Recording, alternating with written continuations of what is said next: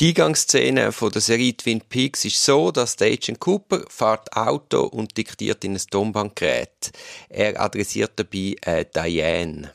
Diane ist eine FBI-Angestellte, am Agent Cooper seine Sekretärin und Vertraute. Äh, Im Laufe der Serie schimmert auch so ein bisschen durch, dass die zwei allenfalls auch einmal eine geheime Affäre sollen haben. Also auf jeden Fall während der Arbeit tut der Dale Cooper regelmäßig auf ein Tonband diktieren und offensichtlich schickt er dann das zu Diane.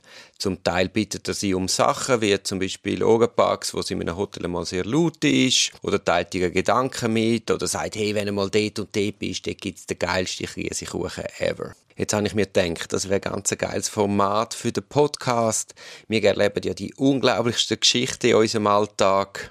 Und ich, ich sehe mich jetzt ein bisschen wie so Diane als Gesichtssammler und möchte euch bitten, schickt mir eure lustigsten Begebenheiten, wenn ihr den unglaublichen Bock schiesst, wenn ihr den Fall vom Monat habt, wenn ihr der Held vom Tag oder die Heldin vom Tag sind. Haltet das doch fest, schickt mir das. Unten verlinkt findet ihr die Eingangsszene von Twin Peaks. Da seht ihr, wie das der Agent Cooper macht. Und nachfolgend hört ihr Thierry. Er hat auch in einer wilden Diskussion nach einer Flasche Wein hat er einen Gedanken festgehalten.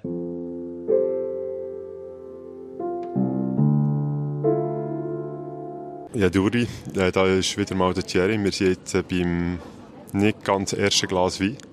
Und äh, wir sind in einen tiefen Dialog miteinander geraten zu Sucht, der Grenze zu der Sucht und äh, wie man gewissen Sachen eher Widerstand geben und anderen wiederum nicht. Und äh, wir sind da in ganz grosse Tiefen vorgestoßen und haben äh, jetzt auch ein gesagt, hey, ab welchem Punkt kommt man eigentlich an eine Grenze hin, wo man muss sagen, das sollte man jetzt nicht mehr machen und wo spielt es recht eine Rolle? Könnten wir, wenn wir jetzt die Weisung würden bekommen, nicht mehr zu trinken, nicht mehr zu konsumieren, was uns Freude macht, könnten wir dem widerstehen oder nicht.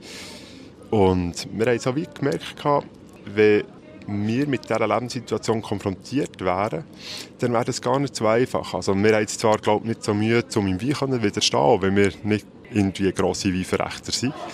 Aber äh, wir haben beide eine grosse Passion für Süßigkeiten. Und wir erleben es tagtäglich, dass, wenn wir nicht gerade unseren süßigkeitsfreien Monat haben, dass äh, der Widerstand gegen Süßigkeiten gar nicht so einfach durchzustehen ist, sagen wir mal auf die Art.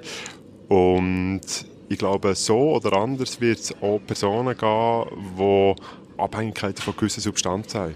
Wenn wir dann so lapidar ihre Weisung lesen, dass wir davon Abstand nehmen Alkohol oder andere Substanzen zu konsumieren, dann vernachlässigen wir, glaube wie schwierig das ist. Weil schon während kurzer Wochen oder auch einem Monat sehen wir, wie gross unsere lebenseinschränkende Wirkung ist, wenn wir mal nicht dürfen schocken, wenn wir nicht mal dürfen Glassen nehmen, wie es uns gerade beliebt. Und was es mit uns macht und wie wir auch immer wieder scheitern.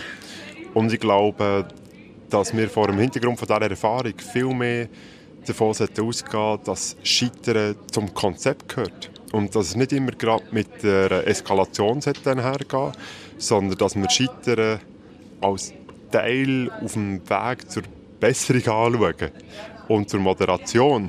Und wenn wir das mit dieser Entspanntheit sehen, glaube ich, würden wir nicht nur in unserem Leben, mit unserem Süßigkeitskonsum, sondern auch im größeren Ganzen, im System, einen viel entspannteren Umgang äh, zu Personen finden, die Probleme mit gewissen Substanzen haben. In diesem Zusammenhang finde ich auch noch spannend, es gibt da ich in der Region 2018, 2019 gibt es ein spannendes Urteil vom Appellationsgericht aus Basel, äh, in diesem Zusammenhang auch eine Weisung aufgehoben hat bei einer alkoholkranken Person und hat gesagt, das ist nicht eine zumutbare Weisung, äh, weil eine Person, die unter einer Alkoholabhängigkeit leidet, das gar nicht kann durchheben kann. Ich würde sogar noch einen Schritt oder zwei Schritte früher reingehen und würde sagen, dass sie eigentlich schon gar nicht geeignete Weisungen, weil wenn eine Person wirklich alkoholabhängig ist, dann ist sie gar nicht in der Lage, so eine Weisung zu befolgen und dann ist so eine Weisung auch gar keine geeignete Massnahme. Und ich glaube, das ist nicht nur eine Behauptung, sondern es lässt sich auch belegen durch diverse Befunde, auch aus der Neurobiologie. Da zeigen sich hirnorganische Veränderungen und so weiter. Und das, denke ich, wäre vielleicht ein Teil oder ein Baustein auf dem Weg zum rationalen, erwachsenen Umgang mit Personen mit Abhängigkeitsproblemen, auch im strafrechtlichen Kontext, aber auch darüber hinaus.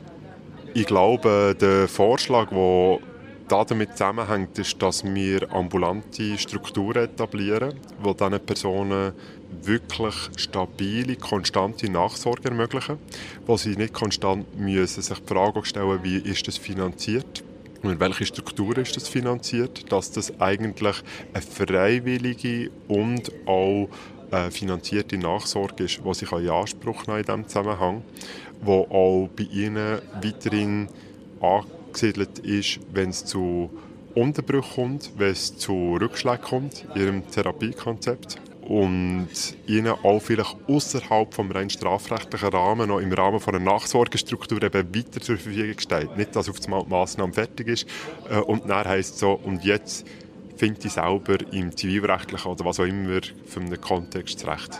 Also ich glaube, es ist auch nicht eine Exklusivaufgabe vom Strafrecht, sondern es ist eine Aufgabe von der allgemeinen Gesundheitsversorgung, äh, wo wir müssen Zweck bekommen. Und für das ist es so wichtig, dass man kontinuierliche System hat, wo eben nicht so eine Exklusiv- oder Monopolstellung vom strafrechtlichen Versorgungssystem besteht. Das ist wichtig und das soll auch nicht vernachlässigt werden, aber es ist nicht das Alleinige.